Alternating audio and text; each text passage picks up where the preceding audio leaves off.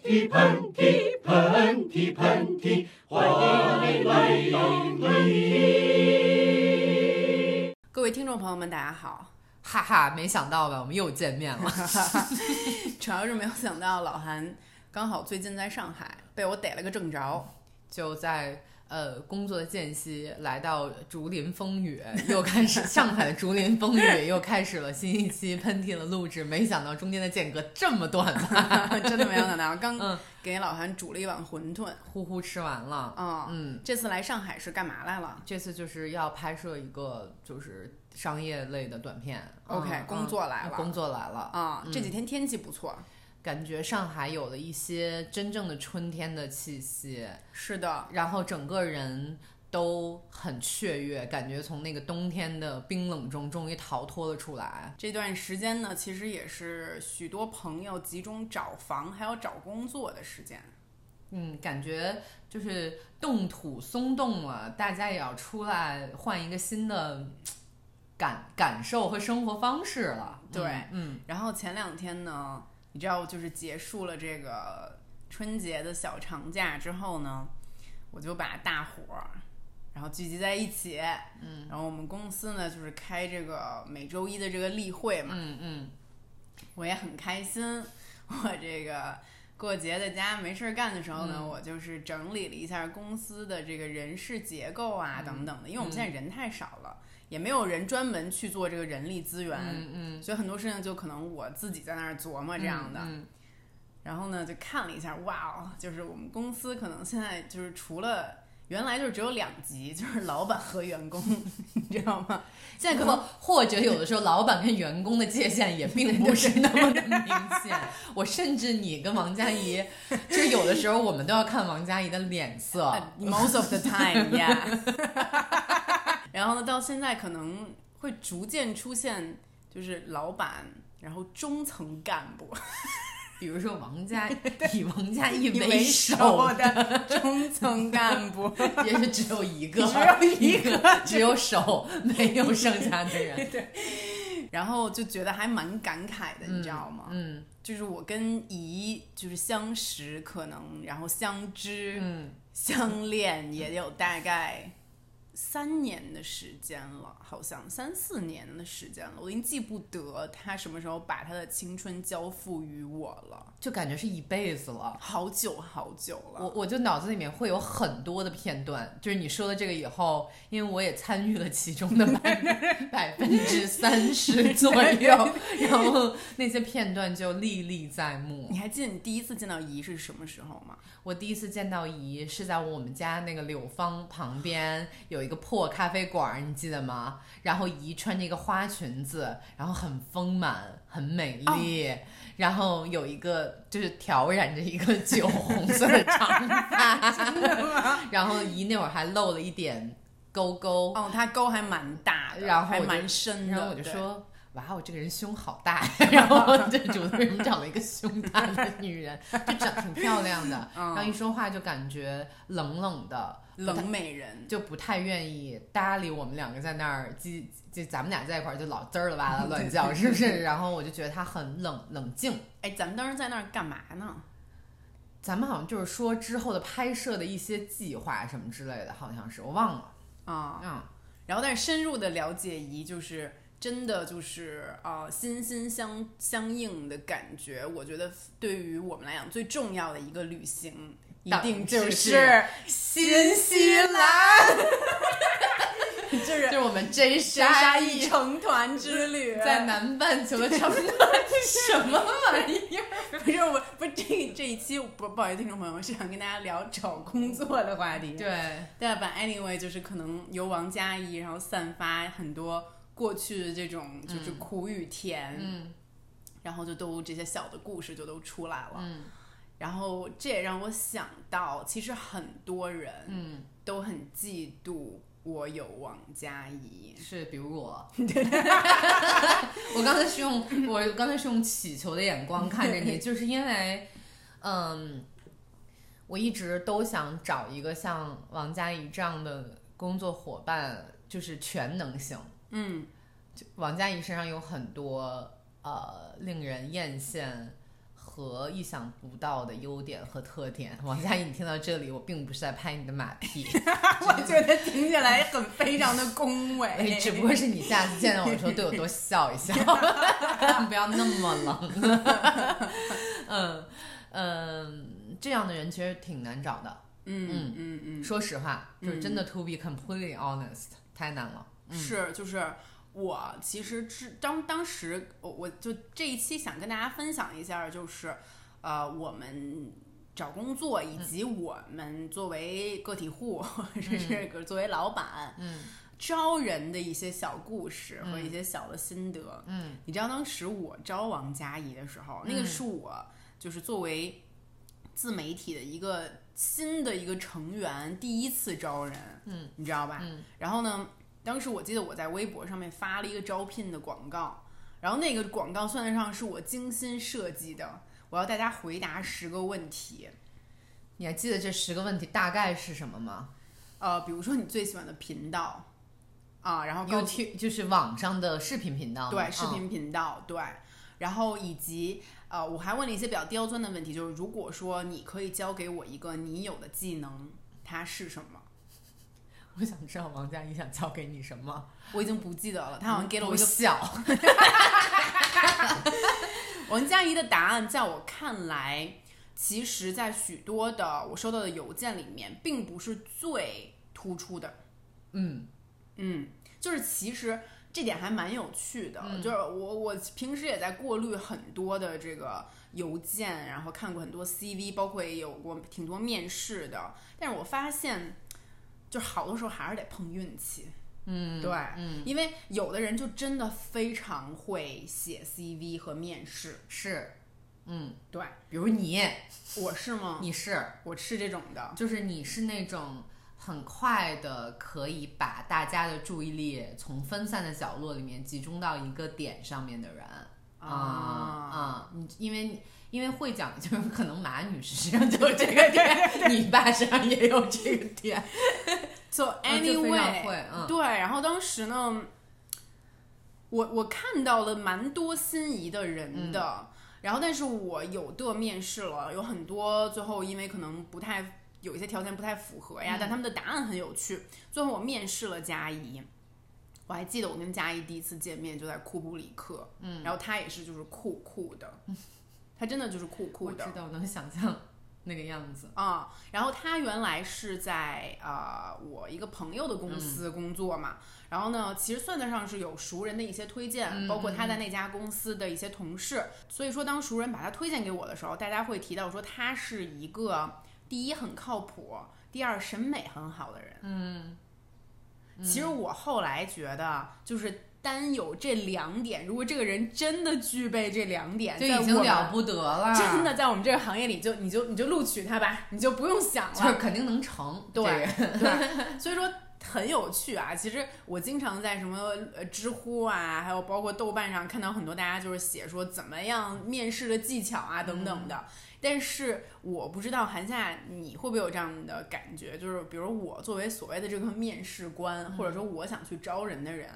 有的时候，我们心中也是会有点诚惶诚恐的。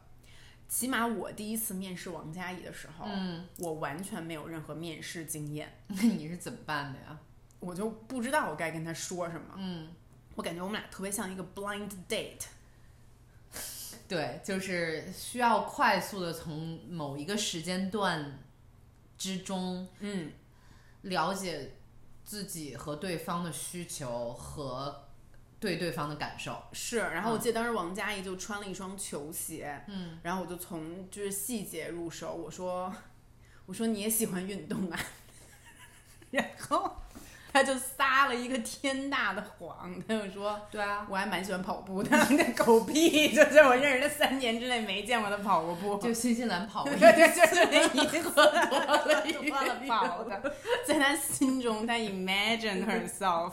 As a runner，但是就并不是。嗯，然后我们俩我们俩就貌似愉快的聊了大概一个小时的时间。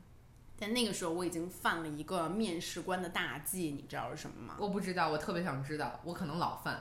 嗯，就是你说的话比他说的话多，每一次都是。我每一次 对就是因为我觉得我跟你嗯都是有点在社交场合怕尴尬的人。是，如果说对大家都不说话，我们就觉得是我们的错。是就是巨蟹座就是这样的。真的然后我们就开始耍猴。没错，然后我们俩就会突然从一个人变成两只猩猩，拿着香蕉，啵啵啵啵啵啵啵的，是你是不是这样我样？是，然后我也是，我就不懂，就比如说很多时候，无论是面试，还是说，比如我们跟 客户去 pitch 一个项目啊，很多时候就是有沉默的瞬间啊，我受不了，我也受不了，我必我必须得是猴言猴语，就是我跟你完全是一样的。就比如说当时沉默，就是面试的沉默的时候，我我就会突然，其实我也面试过几次人，如果对方不说话的话，我就会问你妈是干什么的呀？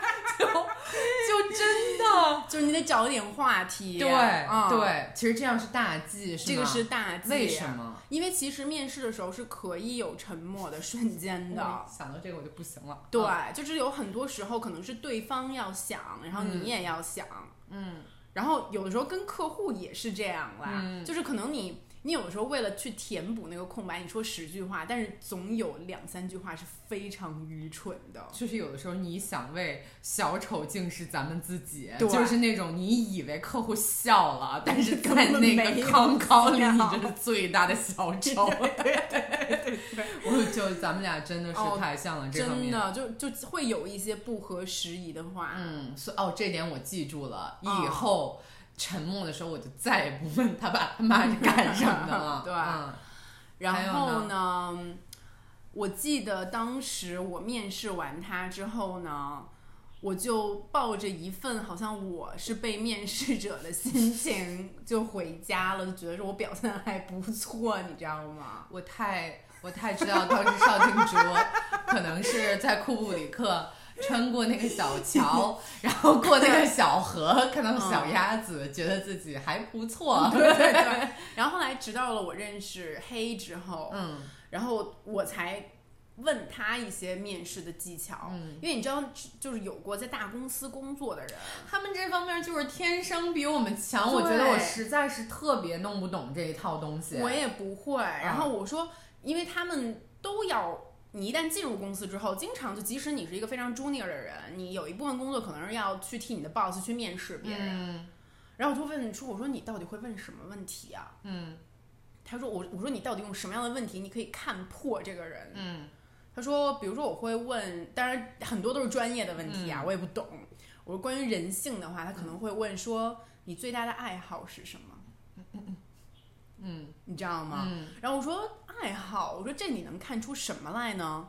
他说，如果这个人的答案是类似于我喜欢看电影，嗯，我喜欢听音乐，那就是这个人没有爱好对，哦，啊。然后如果说这个人跟你说我喜欢跑马拉松，嗯，或者说这个人说我喜欢弹吉他，我喜欢剪纸。也可以，就是这样，就我刚才想什么东西很细节，剪窗花儿。如果说你说你喜欢剪窗花，我觉得你可能会就是 stand out。因为你是一个很细心，你是一个非常有耐性，呃，首先是传呃，就是注重传统文化和艺术，对，会去找到一些小众的点，对，然后就是就是就就是会剪窗花，我觉得还是一个挺大的优点的。我我，就对，就如果你想咱们俩听到一个人会剪窗对花，一个男生他还剪窗花，我可能会继续问说，我说你会剪什么样的窗花？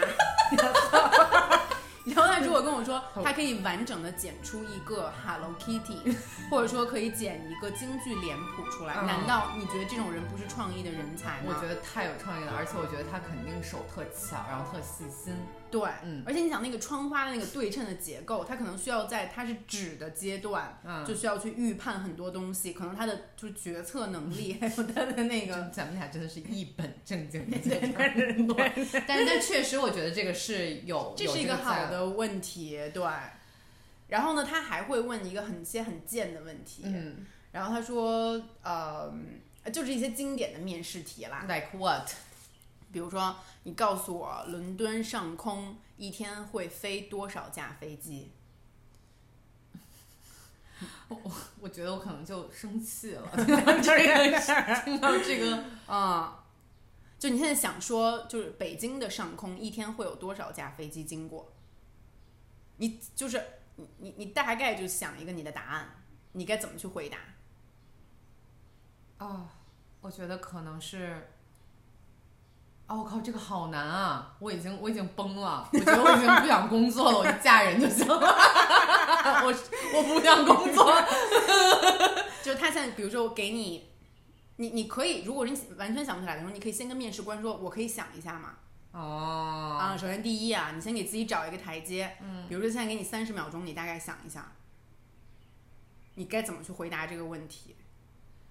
我可能说在这方面我并不是很了解，然后然后但是，呃，这不是我特别强项的问题，你可以问我一个完全相反领域的问题。嗯你最喜欢飞机里面有什么样的装潢和饮品？就是比方说，你可以问我在飞机上发现的故事，就发生的故事，嗯因为这个我是知道该怎么回答的，因为我曾经考中戏跟电影学院的时候，嗯大概有六七个这样的很长时间的面试，然后我分数都蛮高的。但是其实就跟这个问题一样，就是当时我得到的一个技巧就是，如果考官问你一个问题，你千万不要瞎编。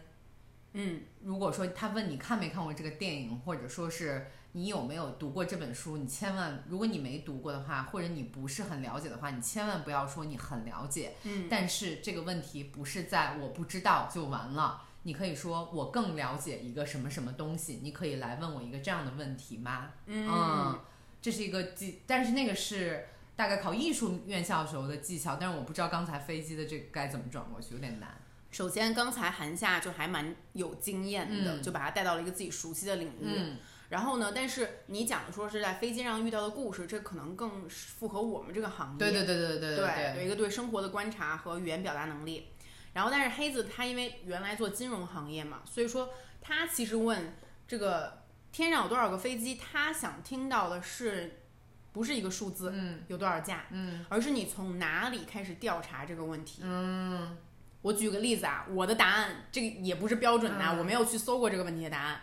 那可能你可以说，我也许会先去希斯罗机场的网站上看一看。嗯，哦，我明白了。对，然后嗯看一看希斯罗机场有多少个航站楼，嗯分别有哪一些航班是会当日落地希斯罗机场的。嗯那这些飞机就一定会经过伦敦的上空。嗯啊、还有哪一些飞机是会从希斯罗机场飞出去的，以及有哪一些是可能它的航线会经过希斯罗的。嗯这样的话，我可能就知道民用飞机的架数了。嗯嗯然后我可能再去考虑军用飞机啊，或者是直升机啊，有其他的情况。我知道了，我明白这个意思了。对它其实是要看你一个学习跟调研的能力和你该怎么去处理一个你可能看起来有点棘手或者不是很了解的一个问题。是的，啊，其实面试官考的经常就是你加入我们这个公司以后，经常会遇到一个问题，是你原来绝对没有碰到过的。嗯，我不期待你立刻就懂，但是你要知道怎么去解决这个事儿。我 真的听到这种问题，我觉得太好了，太专业了。我就想起来以前我问的一个问题，就真的太 ridiculous 问过什么问题啊？就是你喜欢摇滚乐？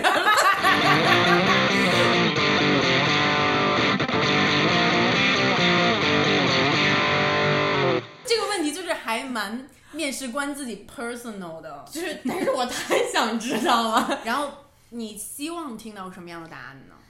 嗯，我会觉得说，如果说以前的我会认为这个人不选摇滚乐，我跟他没有在一起待着的可能性。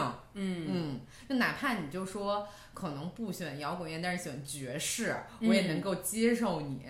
就是因为现在其实很多创意行业的公司是要看歌单哦，是吗？啊、就比方说我们很熟悉的 T 公司，他们就要看歌单。啊啊，因为他们会从这个里面看出你喜欢的一些创意的风格和你这个人是不是很敏感或者是很热情。我如果他都是朋克的话，这个人可能就是一个比较热情的人；如果他都是一些比较 sad 但是比较 sensitive 的歌，他可能就比较适合做一些什么样的工作？我觉得这个还挺有意思的。我觉得这个我学到了啊，因为其实我觉得你刚才问说你喜欢摇滚乐吗？这个问题并不是非常的 ridiculous，嗯嗯，因为创意是需要被滋养的，是，而音乐是特别好的滋养它的土壤，是是。嗯，就是不觉得挑音乐这件事情在我们的工作中其实占很很重要的一个点吗？是的，而且有的时候，呃，比如说我跟石头经常一起工作嘛，然后我就发现他虽然是一个时装设计师啊，他是一个设计师，但是他有一个习惯，我觉得非常有趣，嗯，就是他就是用一个 iPhone 嘛，然后但是他也没有那个无线耳机，他就是有一个有线的耳机，但是他 all the time 在听音乐，嗯。嗯，他永远在听音乐。他只要不跟别人说话的时候，或者是要处理什么会议的时候，他自己一个人画图也好，还是说看书，还是干什么，他永远都在音乐里。嗯嗯嗯啊，然后啊，我觉得这一点就还蛮有趣的，对我们来说也还蛮重要的。是的，嗯。然后说回来吧，那我们如果说不完全这个固定在这个创意行业啊。我觉得挺好玩的，就是最近呢，你知道我不是为了招人嘛，嗯，我就下载了一个这个软件儿，一个招聘的软件儿，反正就是你们老在那个 电梯里面看到的那个，找工作跟老板谈，对对对对对对，谈谈谈，哎，这不是指我，大家我就是模仿一下，反正就是我就下载了这软件儿，你知道吗？然后。不是我怎么觉得就是你在家用这个软件儿，就觉得特别的好笑，这个是吗？嗯，然后呢，就是我给我自己春节立的最大的一个目标和任务，就是我一定要学会怎么找人。嗯，因为你知道去年的时候我就很忙嘛，然后呢就忙到根本就没有时间招人。嗯，我不知道你会不会有这种感觉，然后你就越。积压的越觉得说没事儿没事儿，先先自己干吧。嗯，但是好多时候你就会觉得说，我宁愿花钱再找一个人，他能帮我处理的工作量，我们可能会得到更效率更大化。是，对。然后呢，但是招人这件事情呢，我原来又就是屡屡受挫。嗯，就是从我的第一个公司开始，就是 Love Story，就是那个做婚礼的公司。嗯，我就这么说吧，就是我招过大概得有七八个人吧，我觉得我招的人都不太对。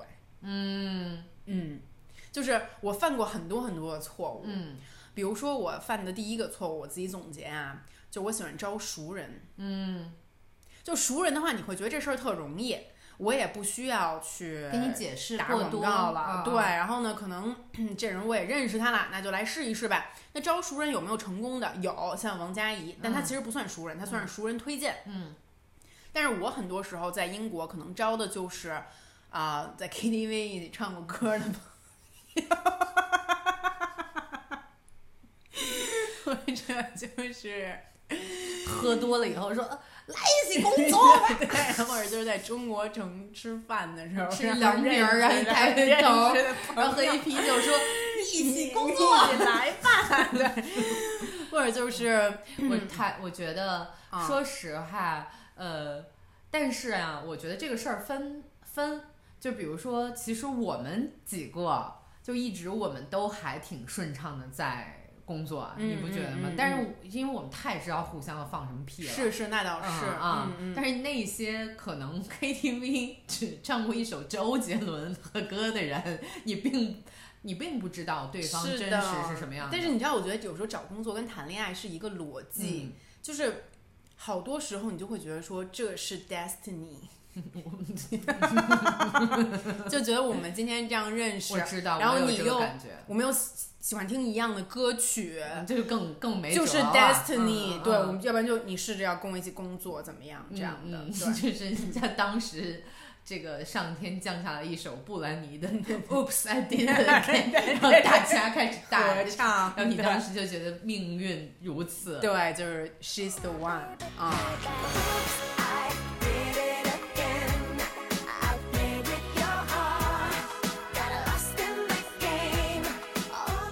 然后呢，这是我犯的第一个错误。然后就是招熟人，你知道，有的时候，你当你发现他不合适的时候，那个时候就更难受，就是你要把他辞退掉。你有尝试过辞退人的感受吗？就是或者就是说，就短暂的，就你觉得他不合适，你下次也不会再找他了。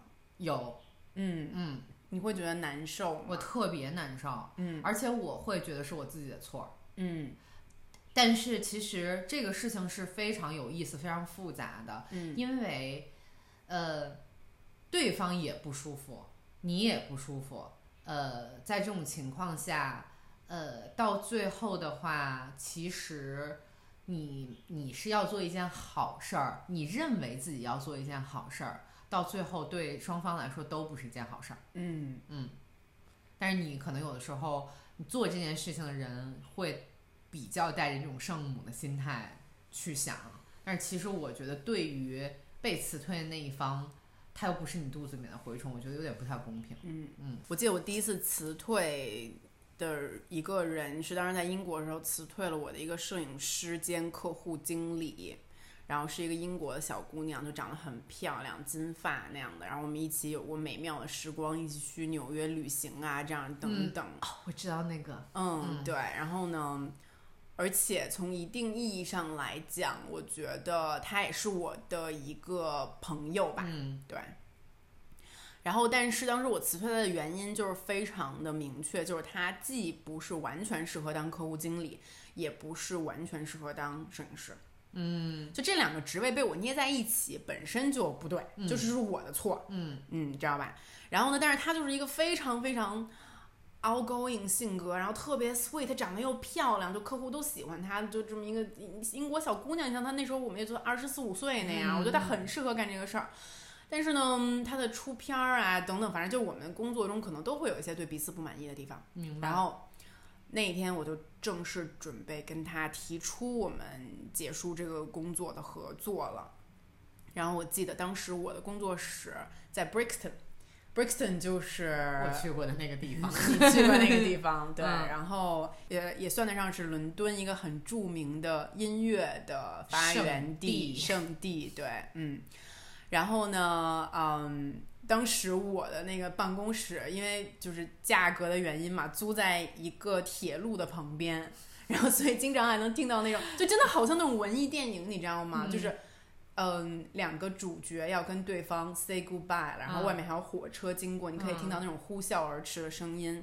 然后我跟他就坐在我们工作室的那个宜家的沙发上，一个蓝色宜家沙发，就是很高的一个椅背，我记得很清楚。你一坐进去，你感觉人都可以全在里面。嗯然后在他来之前，我就喝了两个 shot。然后他来了之后，我就觉得真的就好像是分手，我就说谁谁谁，我觉得可能嗯不太合适，可能就是谢谢你。然后他也还蛮惊讶的，就我跟他提出来这件事儿。然后当时办公室只有我们两个人，对。然后他又说没关系，怎么怎么怎么样的，OK 的，OK 就是不会怎么样。然后我们俩就拥抱，然后拥抱完了之后他又走了。哦，然后我就听到外面那个火车呼呼，就然后我就一个人，眼泪我就流对，下。我就眼泪决堤。然后。Only love can hurt like this。然后就是那那个让我感觉还蛮深刻的，我知道，就是跟你这种伤心绝美的故事比起来，嗯，我的又显得非常的 ridiculous。你说，我人生中唯一辞退的三个人，嗯，是我们在重庆拍摄时候的司机 和大球二球。大球二球吗？二，我把二球辞退了，然后当时我把那个司机辞退了，你还记得吗？司机我不记得是谁，是因为他不愿意绕到山路的顶上来接我们，哦然后我当时说你给我走开，然后结果我把二球辞退了，因为他实在是太胖了，拿不动机器。这是我人生中唯一辞退的两个人，非常 ridiculous。还行，就你这属于长痛不如短痛类的嗯嗯啊。然后后来呢，我就是去找想顶替这个女生职位的人嘛。然后我记得当时我在英国招聘，然后也还蛮就是费精力的。我也是就是公共公开招聘嘛，然后就想找一个就是客户经理这样的一个职位，因为它主要对接的都是当地的客户比较多，所以说呃，如果是英国或者说英语说的很好的人，那是肯定是最好的。然后当时来了很多有趣的人，我记得。你能讲一个最有趣的吗？有没有那种非常声情并茂的人？就当时在我印象蛮深刻的，有一个泰国女生，你知道吗？啊，对，然后呢，我觉得她的气质就还蛮温柔的。嗯，然后她也是嫁来了英国，然后想找一个工作，然后她老公应该是英国人那样的。然后呢，但是我面对着他，然后我就想说，我俩英语都半斤八两，嗯，然后结果结果我俩一天到晚还得对付英国人，然后呢，而且你们两个互相也许都听不懂，对有可能。然后后来，但是我又觉得他温婉的气质还蛮吸引我的。嗯然后，但是我转手就雇佣了一个跟他气质类型完全不同的人。就后来还有一个人来面试，叫理查德。然后呢，理查德的整个 CV 呀、然后 email 啊，就感觉到非常的会，就很懂。嗯然后呢，嗯，就是很有逻辑，很清晰。然后他虽然是一个男生，我也想说那就见一见算了。但是没有想到理查德来的时候，跟我脑中就是 picture 他的画面完全不同。是一个是一个四十多岁的秃顶中年人吗？理查德是一个五十岁，我以为就还要告诉这个，大概身高两米的，大概身高两米的大叔。是一个是一个乔丹，是一个是一个那个不是奥尼尔，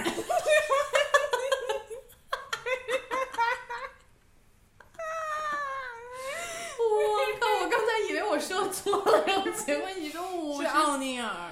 奥尼尔在 Love Story，当我的客户经理。然后，等你听我说完啊，就是理查德刚来的时候呢，我会 稍微觉得就是说有一点哦，就是跟我自己脑子里面想象的不太一样。但是我们面面试完理查德之后，又觉得他很好。is the right one。人实在是嗯被理查德的魅力所，吸引所。吸引，然后就说，就就 Why not give it a try？Why not give Richard a chance？然后呢，我们就雇佣了理查 德，然后，然后我们就是大家除了眼泪都笑出来了，你为什么？就是不，然后我们这个工作室就变成了 Brixton，就是火车旁边的一间小小的，就是五十平米的一个办公室。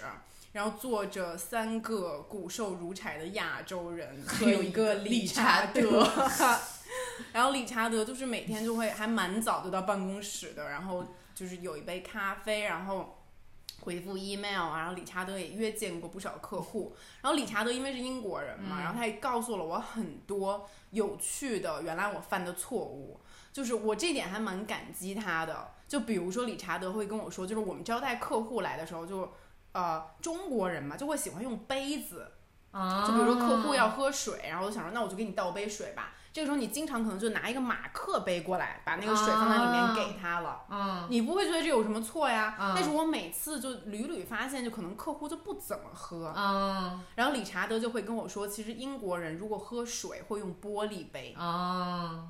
因为他会看到这个杯子是不是干净。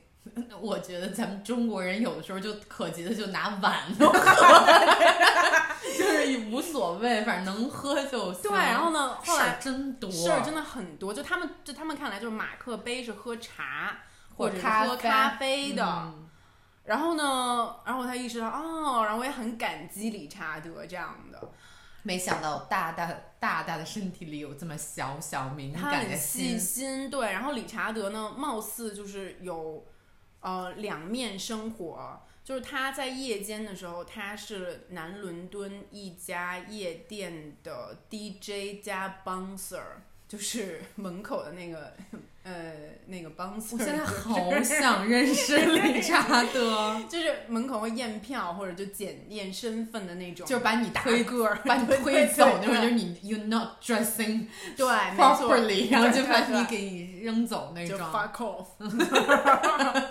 然后，所以说他经常就会可能谈论到一些就是南伦敦那种音乐人还是怎么样的。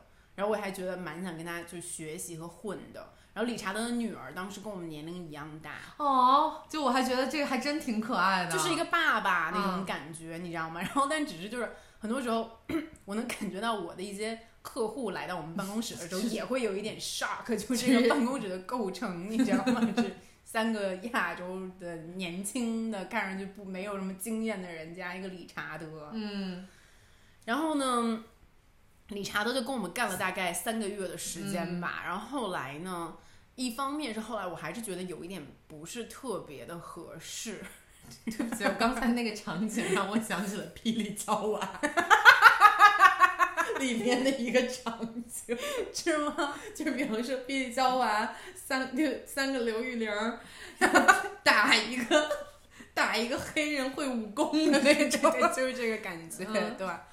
然后，然后我的有一些客户其实到了办公室之后也会有点 shock，就 OK 是就跟理查德聊，因为你想一个呃胖胖，然后个子又很高大的中年的这样一个黑人男士，然后会跟你聊很多关于婚礼的细节，比如说你的捧花是什么颜色啊胸针儿上面有没有蕾丝 对边？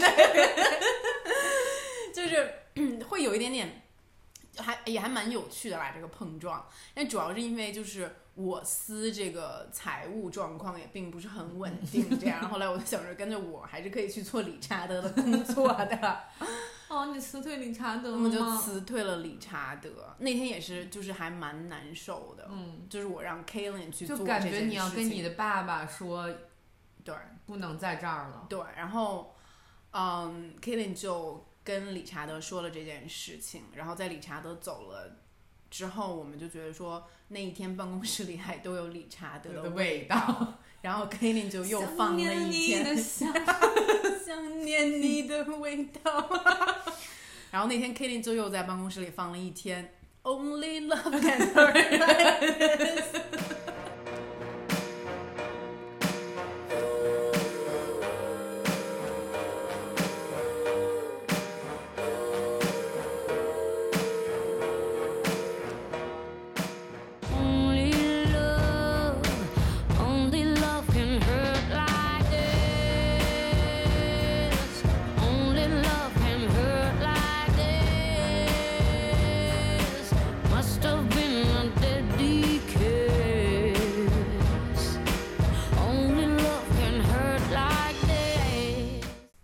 其实，呃，第一次 hire 别人和第一次 fire 别人都是一个挺难忘的一个回忆。嗯，有一天晚上我在睡觉之前收到了竹子四四五条就是热情、激情洋溢的短信，说 我现在要提拔王佳怡，也算是我们公司一个中上层领导，手下有四个人。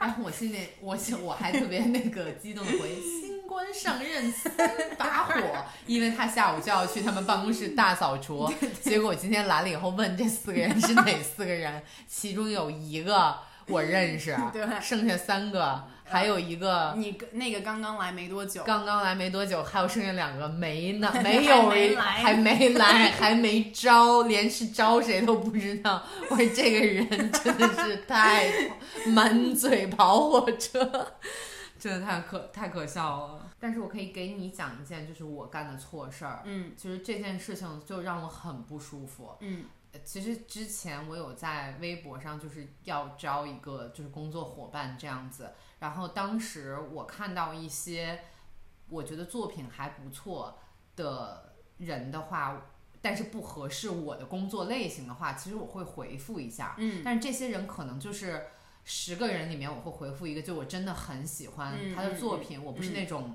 虚张声势的，就是要怎么样，很虚伪的。我回了以后，我被骂了。你怎么回的？你怎么被骂的？我回我回的是我很喜欢你的作品，但是我觉得你你这次可能呃，因为他会很着急的一直在问我一次，嗯说有没有看到啊，嗯是不是嗯有什么可以沟通的可能性？然后我就回复说。我也不想让他就一直在等，我就说很喜欢你的作品，真的就我还挑出来说哪一个作品我觉得很好，但是我觉得你这次可能不太符合我想要招的人的这个类型，但是希望你能够找到很快找到合适的工作。然后他就会回说：“你可真有意思，呃，你要你要不是找我这样的人，你早说啊。”原话。然后我看到这封邮件是半夜从我的手机里面跳出来的，就是我会觉得非常非常的难受。嗯就是我不是觉得说你冒犯了我，让我觉得很难受，而是我觉得其实这种行为对于你来说，对于我来说都不好啊。不是他为什么要这么说呀？我不太懂。因为我觉得可能是从她的作品能够看出来，这个女孩其实是一个挺有自己才华的这样一个女孩。而这样的年轻人总会自视甚高。我小的时候也许也会有他的这个毛病，我也许不会发出来这封邮件，但是我心里可能会这么想。嗯，但是他可能是一个在情绪控制方面并不是很完善的这样一个人，他就发出了这句话，其实对于我的伤害是很大的，嗯嗯嗯，因为我是抱着一个很善意的心态去给你回复这封邮件，我也从到现在为止我也认同你的才华，嗯，但是我就希望说。这种情绪管不要大家不要为了情绪管理的问题，我的错是我可能不太应该回复这种邮件，嗯嗯嗯嗯嗯。其实关于回不回复邮件这件事情，我也非常的犹豫。纠结是不是？对，因啊为，嗯、我之前也有在自己的微博和微信上面发布过招聘启事，我们也我也收到了哇上千封的这个邮件。然后第一呢，就是，哎，我这我说不要用新浪邮箱，就是有些邮箱呢真的是就是你说你就是连群体回复都无法设置。嗯，然后我也有试过回几封，我也包括有试着让小雨帮我去回几封的，回到后来就是精疲力尽。嗯，对，然后呢，那我确实又觉得不回人家又不太好。但如果你真的回人家，你能怎么说？嗯，其实有的时候，呃，我以前应聘的时候，我有收到过邮件，就是有说我们已经把你放到我们的人才库里面了。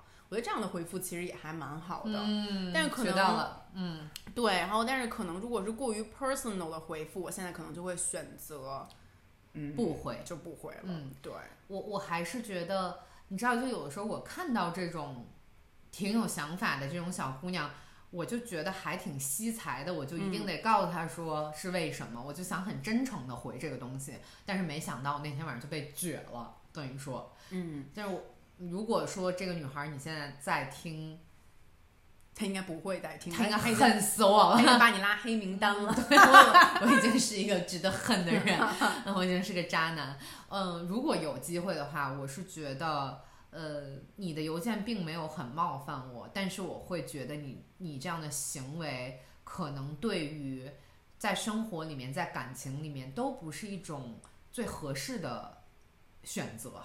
你嗯，也许可以选一个更加温和和有效的一个选择，这是我对你的回复。嗯嗯嗯，是的，其实就是很简单的一件事儿啊，就英文说的 "Don't burn the bridge"，嗯。就不要烧你走过的桥。嗯啊，就无论这桥你有没有走过，都没必要，嗯因为以后大家可能都会在江湖上再次相见呢，嗯谁说的好呢？嗯，对吧？也也许将来人家就是一个大导演，然后我就什么都没做成，然后或者也有可能能是反过来的，都有可能嘛，嗯对吧？嗯啊，然后但是说到底呢，这个求职还有这个招聘的这个过程啊，就我之所以觉得它跟恋爱很像，就它就是一个双向选择的过程。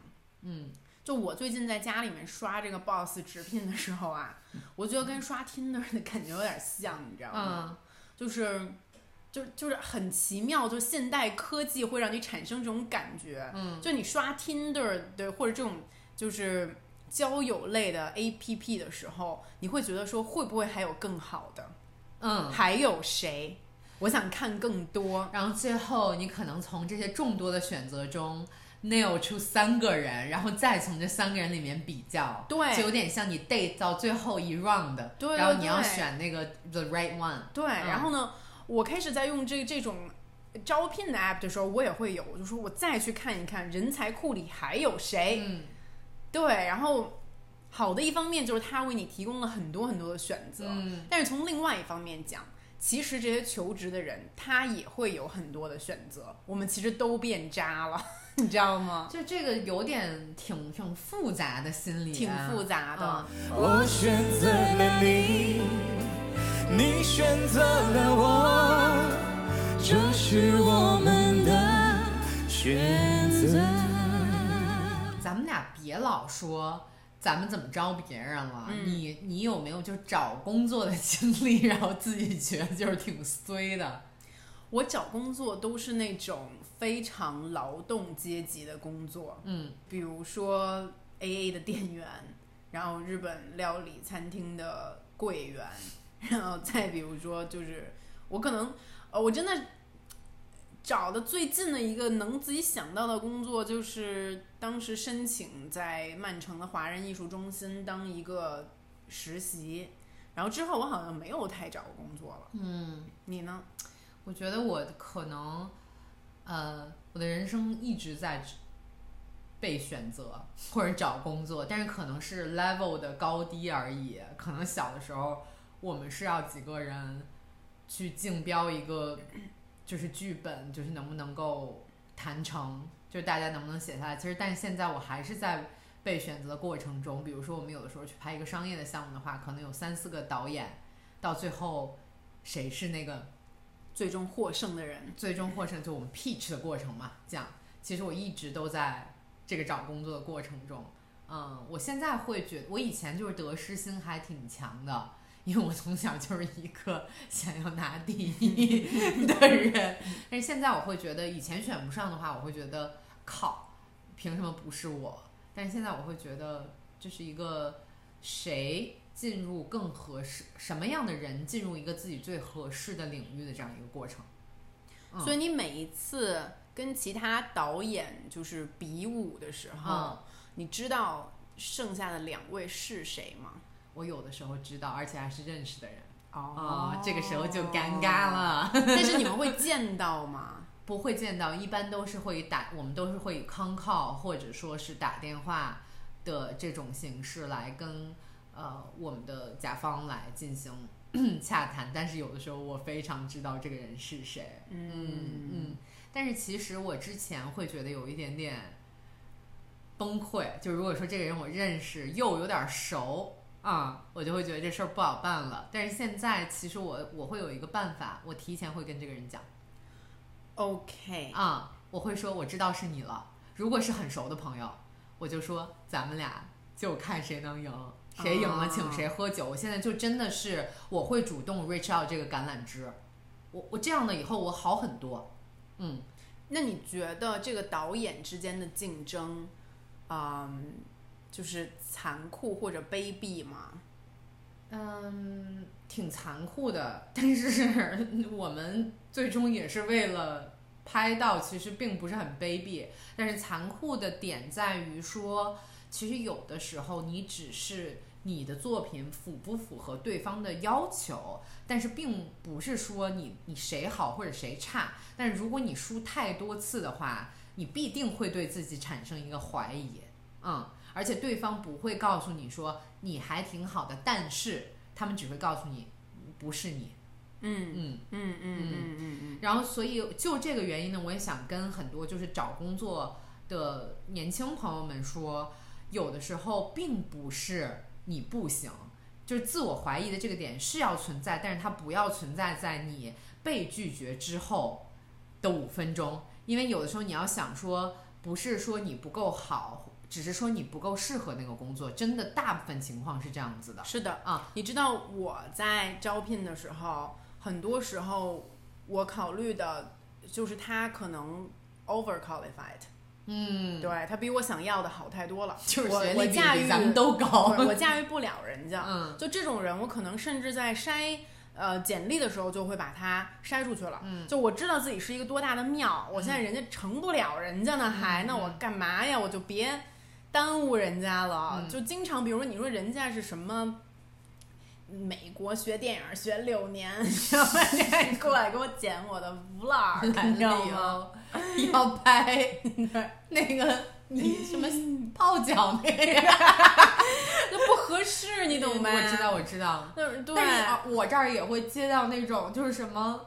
呃，艺术史就是做过很多那种大展那种。我说我连当代艺术是什么我都不知道，就真的 别别过来找我。对，所以就是也真的是刚才韩夏说的那一点，可能你没有被选中，是我们觉得你太厉害了。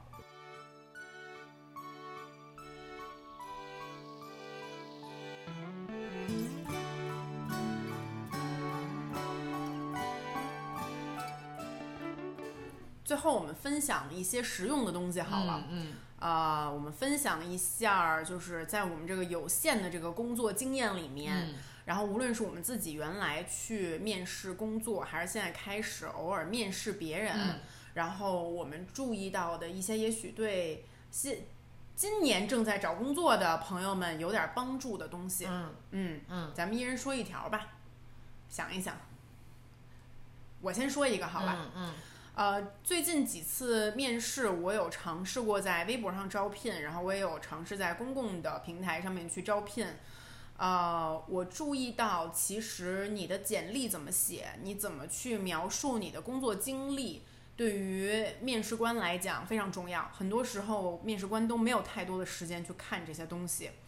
呃，有的时候呢，很简单的一些事情，有有时候我会看到一些简历，那个字体过于的密，嗯对，然后呢，呃，写的东西就是呃文字性过过过于的，就是呃段落式，不是说是呃比如说点式的啊、提炼那些点出来，对，然后就会有点看不下去，嗯。可能会因为这个一点点格式上的小小的原因会丧失一些机会，但从另外一个角度上，我会觉得这个人是不是不够体贴、不够细心，嗯嗯嗯。嗯，对，然后不够体恤到看的人的心情，以及可能呃不够有条理。嗯嗯嗯嗯嗯。嗯，然后呃，我给大家分享两点吧。第一点是，呃，不要在你发来邮件的这个邮件写太多的字，嗯，就是不要在邮你的正文应该是在你的简历里面，而不是在你发来的这一封邮件里面，因为前面可能有一些朋友他会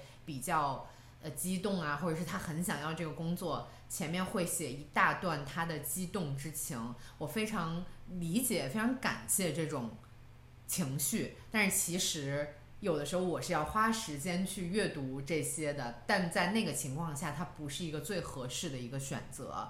第二点是，如果你有视频的文件，或者是有你有照片或者是呃图像性和 visual 性想要展示的东西，不要发一个 QQ 硬盘发来的大链接，是的，因为你不知道对方是在什么样的情况下要看你的，也许他是在一个很繁忙的处理工作上，是的，出租车上，或者是在一个咖啡馆里面，他要去看你的这个呃展现。呃，我给大家提的一个建议是，做一个可以被打开链接的一个文档。是的，啊我太同意这个说法了。就即使是发来百度云的朋友，我都经常觉得很苦恼，因为嗯有时候百度云就特别烦。你从嗯比如我从 Boss 直聘上面，我跳转一个链接出来，我再跳转一个链接出来，经常这个文件就打不开。然后我打不开，我就你你的这个我就失去耐心去再去做这个处理了。是的，嗯是的。所以说，如果是链接形式，甚至比如说你可以上上传到一些网站上，但你加密，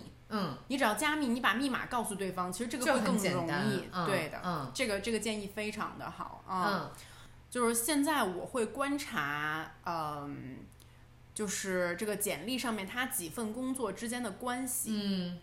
嗯，然后我会觉得有一些比较可惜的，比如说我想招一个内容型的人，我可能看到他第一份工作，举一个例子啊，他在某一家视频公司或者是媒体公司是做内容，他在那儿做视频编辑的，嗯哎，我觉得这个情况很符合，很好。但我继续再往下看，他第二份工作可能跳到了一家广告公司、嗯去做 account，啊，就可能去对客去对客户了。嗯，然后我想说啊，你从内容跳到去做做客户了，然后呢，在第三份工作的时候就又跳到了，比如说一个电竞公司，你知道吗？做一个做游戏的公司，嗯去做呃另外一个东西了。嗯然后我觉得这三份工作之间的联系跳跃都非常大，并不是说你不能跳槽，跳槽是 OK 的。然后呢，但是我 either 会觉得呃你可能还是没想明想明白自己要干啥，嗯嗯然后第二呢，就是说，无论你今天是去应聘内容公司，还是广告公司，还是说一个电竞公司，嗯，他们看到这样的履历，都会觉得有一点点的迷惑。就是你这个人到底是一个什么样的，想要以一个什么样的形象展示在世界上？你到底想做什么？说白了就是对的，或者就是说，你尝试过这些工作，你不一定把它都写在你的 CD 上面。哦，这个挺好的，因为其实你还是要对症下药。你现在要申请的这个工作，它到底是一个什么样的一个走向？是的，啊没错，对。啊比如说，我要去申请一个，现在我要去申请一个广告公司一个，比如说做内容的人的工作，我可能不会写说我以前在 Love Storage 做婚礼的经历了，以前在 AA 服饰卖衣服，对我也不会写在 AA 的服饰卖衣服的经历，看一下以前在朝阳公园那个 发传单。不是，我当过那种，这个忘分享了。就我嗯干过最 ridiculous 的工作，是我曾经当过公主。我给你讲过这个事情 吗？你给我讲过，就是我曾经在朝阳公园给那些小孩儿的生日宴会上 当过那种假的公主，然后要撒糖，就是你那还蛮开心的，听起来。但是其实这个工作我觉得可以写，就起码证明你有一份坚持的决心和勇气。对对对对，没有没有开玩笑的，但是就是类似的经历，你可以自己选择就是性的把它写去，，嗯对对对，或者是能够看出来你这个人身上延伸的一些点。是的，嗯对，这个是我的一个建议。嗯，那这一期其实跟大家分享了很多在招聘和我们雇人的过程中的一些嗯趣事和一些荒唐事和一些呃准则吧。然后希望大家能在这个找工作招聘季能够找到自己心仪的工作，如果找不到，也别气馁，会找到的。嗯嗯嗯，这一季的，呃这这一段时间确实对于应届生来讲还蛮难的嗯啊但是我觉得柳暗花明春天已经来了会有更多的希望的嗯拜拜拜拜相聚欢别亦难待到下期喷嚏时再相见。